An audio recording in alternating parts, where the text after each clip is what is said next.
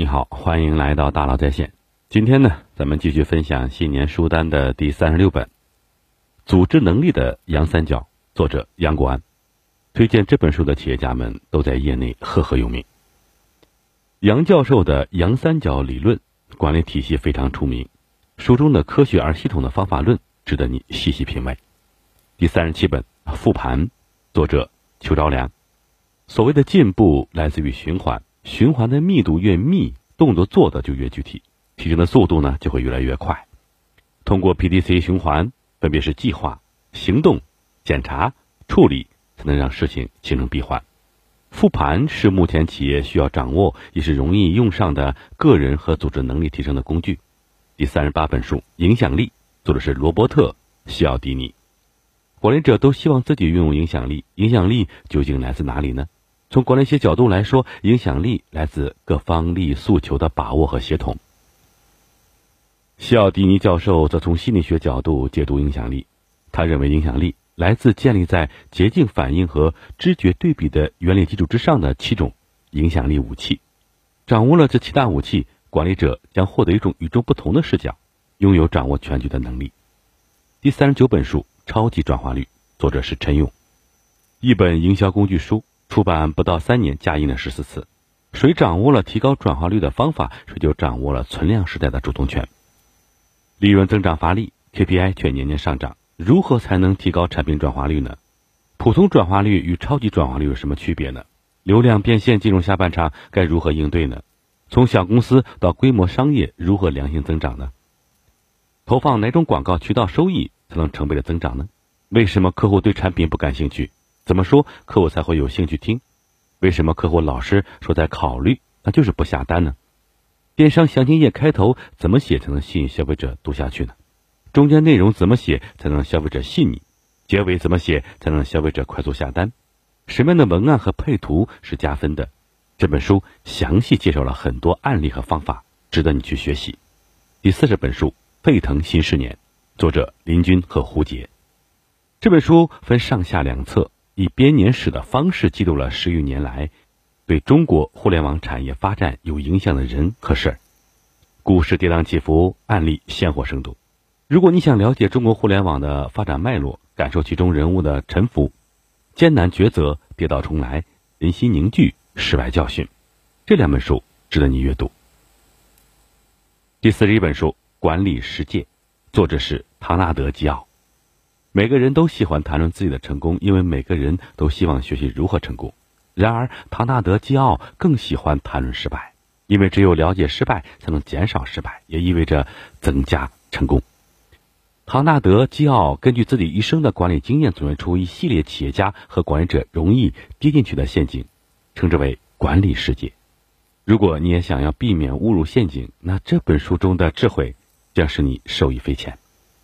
第四十二本书《团队协作的五大障碍》，作者帕特里克。兰西奥尼，一支四分五裂的团队就像手术时接错了胳膊和腿，要修复它总是要经历痛苦的。有时你需要重新打断它，才可以更好的愈合。这个过程会很辛苦，但是如果没有一支有效协同团队，你会很痛苦。必须解决这些障碍，如何解决呢？团队协作的第一大障碍是成员之间缺乏信任，无法建立信任的，危害极大，会造成第二大障碍惧怕冲突。因为惧怕冲突，所以没有有效争论，就产生了第三大障碍：欠缺投入。投入不够，成员间没有共识，就会有第四大障碍：逃避责任。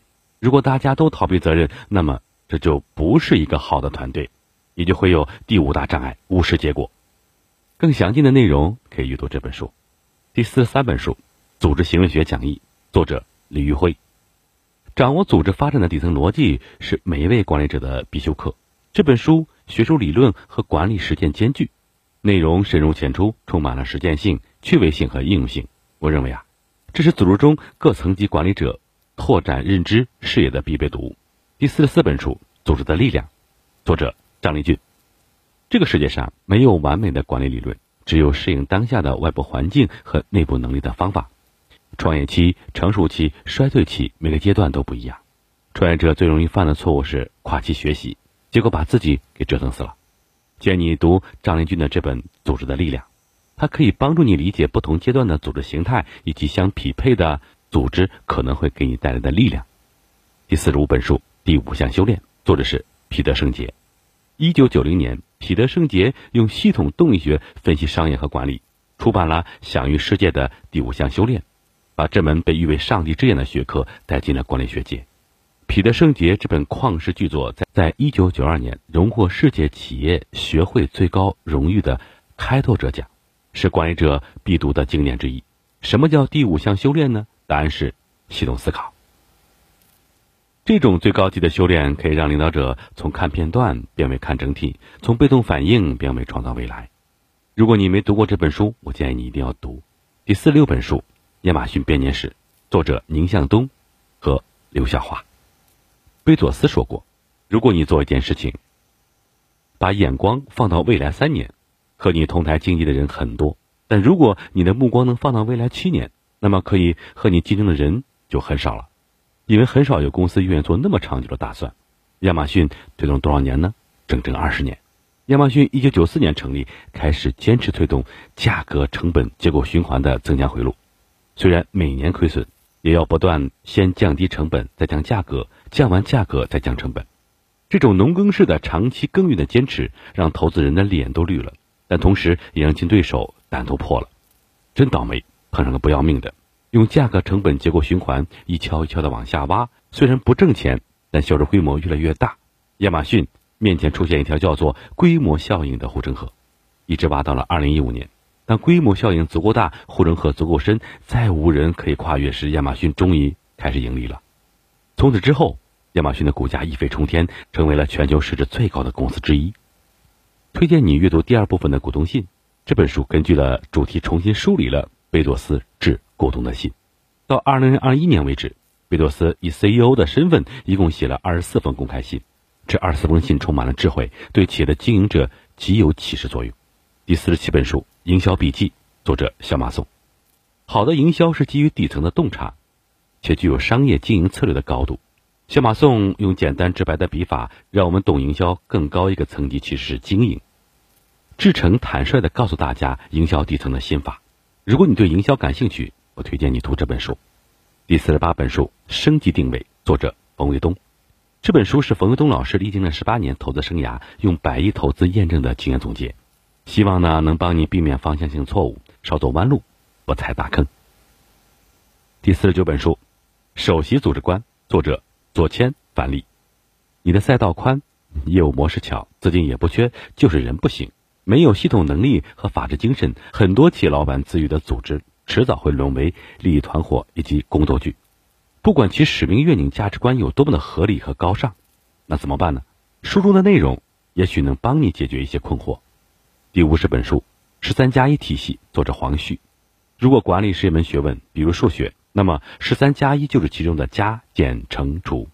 十三加一对管理的最大贡献就是首次把管理的关键点按次序梳理清楚，把它们之间的逻辑关系给讲明白了。听完黄旭老师的十三加一体系，我深受震撼。黄旭老师用一整条逻辑线，把管理中最核心的内容串联起来，先做什么，后做什么，怎么去做，可执行性非常强，可以拿来就用。黄旭老师的十三加一体系，就像企业版的高效能人士的七个习惯，是每一个企业、每一位创业者、CEO、管理者或者想当管理者的朋友都应该深入反复学习和实践的内容。第四部分。中国商业史第五十一本书《激荡三十年大败局》，作者是吴晓波；第五十二本书《抵挡一百年浩荡两千年》，作者吴晓波；第五十三本书《新国货浪潮：中国城市商业密码》，作者何丹，总顾问是吴晓波。吴晓波老师的书我几乎全部读过了。如果你有时间，同时建议你读《跌宕一百年》和《浩荡两千年》，你可以通过这些书理解商业不是一蹴而就，商业是一路走来。第五部分经济学第五十四本书，《经济学》第十九版，作者是保罗·萨缪尔森。保罗·萨缪尔森也是一位大经济学家，他是第一位拿到了诺贝尔经济学奖的美国经济学家。他写的经济学教科书就叫做《经济学》，是全美销量第一的经济学教科书。如果你想研究商业，一定要读《经济学》。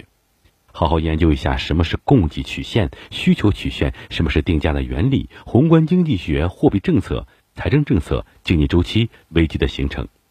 经济学是所有微观商业行为聚合到宏观上的体现。读懂这本书非常烧脑，很多人容易望而止步。但是如果你想对经济学有个系统化的认知，我建议你在哪里跌倒就在哪里爬起。死磕经典，最起码通读一遍。第五十五本书。薛兆丰经济学讲义，作者是薛兆丰。在听薛兆丰老师讲经济学之前，我没想过经济学还能这么讲，拨云见日，醍醐灌顶，让你觉得经济学不仅是有用的，更是优美的、清澈的、迷人的。这本书可以作为上面经济学的教父。第六部分，金融投资。第五十六本书，巴菲特致股东的信，作者是巴菲特。这本书从公司治理、财务投资、兼并收购、估值、财报。税务都做了系统的讲解，对你如何理解和如何找到好企业会有特别大的帮助。第五十八本书，投资最重要的是和周期，作者是霍华德·马克思。巴菲特很少推荐投资书籍，二零一一年他却大力推荐了霍华德·马克思的书《投资最重要的是》，而且他说了自己读了两遍这本书。第五十八本书，公司金融理论，作者让·迪诺尔。这本教材耗时十年，一个诺奖得主的十年，你可以想象其深度。第五十九本书《香帅金融学讲义》，钱从哪里来？作者香帅。理解商业就必须理解实体经济和金融之间的关系。金融知识已经成为现代人的刚需。香帅用通透、接地气的方式，将大到金融发展的历史、科技金融的未来，小到股票、债券、基金等金融工具的运用，说得非常清楚。书中没有晦涩难懂的名词和数学公式，只有金融的规律和洞察。第六十本书《基础会计学》第七版，作者陈国辉。金融通常指的是公司与外部的关系，但要看懂公司内部流转的钱，其实需要很艰深的财务知识的基本功。陈国辉老师的基础会计，东北财经大学的版本是大家用的最广泛的版本。第六十一本书《贾宁财务讲义》，作者贾宁。一本书读懂财报，作者肖星。我读过会计学、公司财务和非财务经理的财务课程，以及上市公司独立董事培训，深感不懂财务的 CEO 在商业世界的黑暗丛林中几乎和瞎子无异。也许你永远不会从事财务工作，但你一定永远身处商业社会。所以，财务不是你的选项，而是商业社会给你提出的一个新要求。这两本书值得一读。第七部分，心理学。第六十二本书《社会心理学》，作者是戴维·迈尔斯。心理和商业有着千丝万缕的联系。这是一本心理学经典书籍，曾被翻译成十二种语言，全球有八百多万人用它来学习社会心理学。中文版曾重印了四十二次，销量超过了四十万。缺点是有点厚，捧在手中也耐着性子慢慢读。第六十三本书《福格行为模型》，作者是 B.G. 福格。福格教授是行为设计学的鼻祖。斯坦福大学行为设计实验室的创始人，深入研究人类行为超过了二十年。那么，什么是福格行为模型呢？简单来说，是一组公式：B 等于 MAP。B 代表行为，M 代表动机，A 代表能力，P 代表提示。也就是说，当三种要素同时出现的时候，行为才会发生。而动机越强烈，改变行为的可能性就越大。读懂福格行为模型，也会让你深入理解你和员工之间的关系。突破沟通阻碍。第八部分商业创新，第六十四本书《创新与企业家精神》，作者彼得·德鲁克。唯有创新满足需求，创造出新客户，才是创业。不创新，无创业。什么是企业家？企业家就是把使用经济资源的效率由低转高的那群人。同样的资源，用创新的方法组合利用，创造更大的价值。无高效率，不企业家。那什么是企业家精神呢？企业家精神的灵魂是创新，因此，你就能做到别人根本做不了的事情。读德鲁克的经典，总能帮你从实践升华为世界观。第六十五本书《创新者的窘境》，作者是克莱顿·克里斯坦森。推荐语：封面上赫然印着一句话：“完美的管理导致大企业走向失败。”我冷冷一笑，哗众取宠，但是还是买回来看了。看完后就不冷笑了，而是直冒冷汗。他说的如此有道理，我竟然无力反驳。一般我们都说呀，企业的发展重在管理，而这里却说完美的管理导致大企业走向了失败。如此让人觉得冷汗直冒的书籍，推荐你仔细阅读。第六十六本书《创新者的解答》，作者是克莱顿·克里斯丹森。有位老师曾经给我说过，如果你要创业，你千万要克制自己招人的冲动和扩张的欲望。这句话对我产生了很大影响。后来在这本《创新者的解答》这本书里找到了这句话的理解依据。你对资源投入决定了你要走的道路。创业者一直都是走在战略试探的路上，克服大规模招人的冲动，减少一次性资源的投入。脚步快跑可以保证自己创业期的战略灵活性和对核心能力的专注度。希望这本书也能启发到你。第九部分思维，第六十七本书《逻辑思维》阅读的方法，作者是罗振宇。罗振宇老师这几本书，从阅读方法到三十八种认知角度，十一个商业案例新角度，三十组人文知识新角度，十六个历史事件新角度，九篇人物小传新角度。能帮助你学会从不同角度看问题。第六十八本书《沟通的方法》，作者是托波花。